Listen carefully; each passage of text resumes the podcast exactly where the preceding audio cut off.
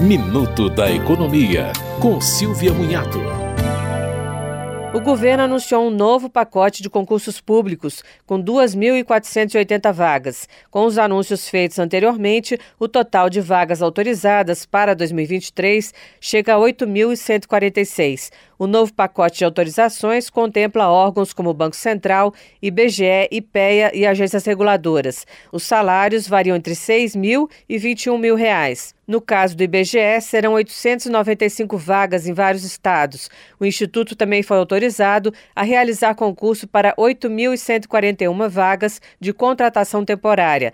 Este ano, o governo já havia autorizado vagas para concursos em vários ministérios, CAP, CNPq, DENIT, FNDE, INPE, INMETRO, INMET, INCRA, INEP e ICMBio.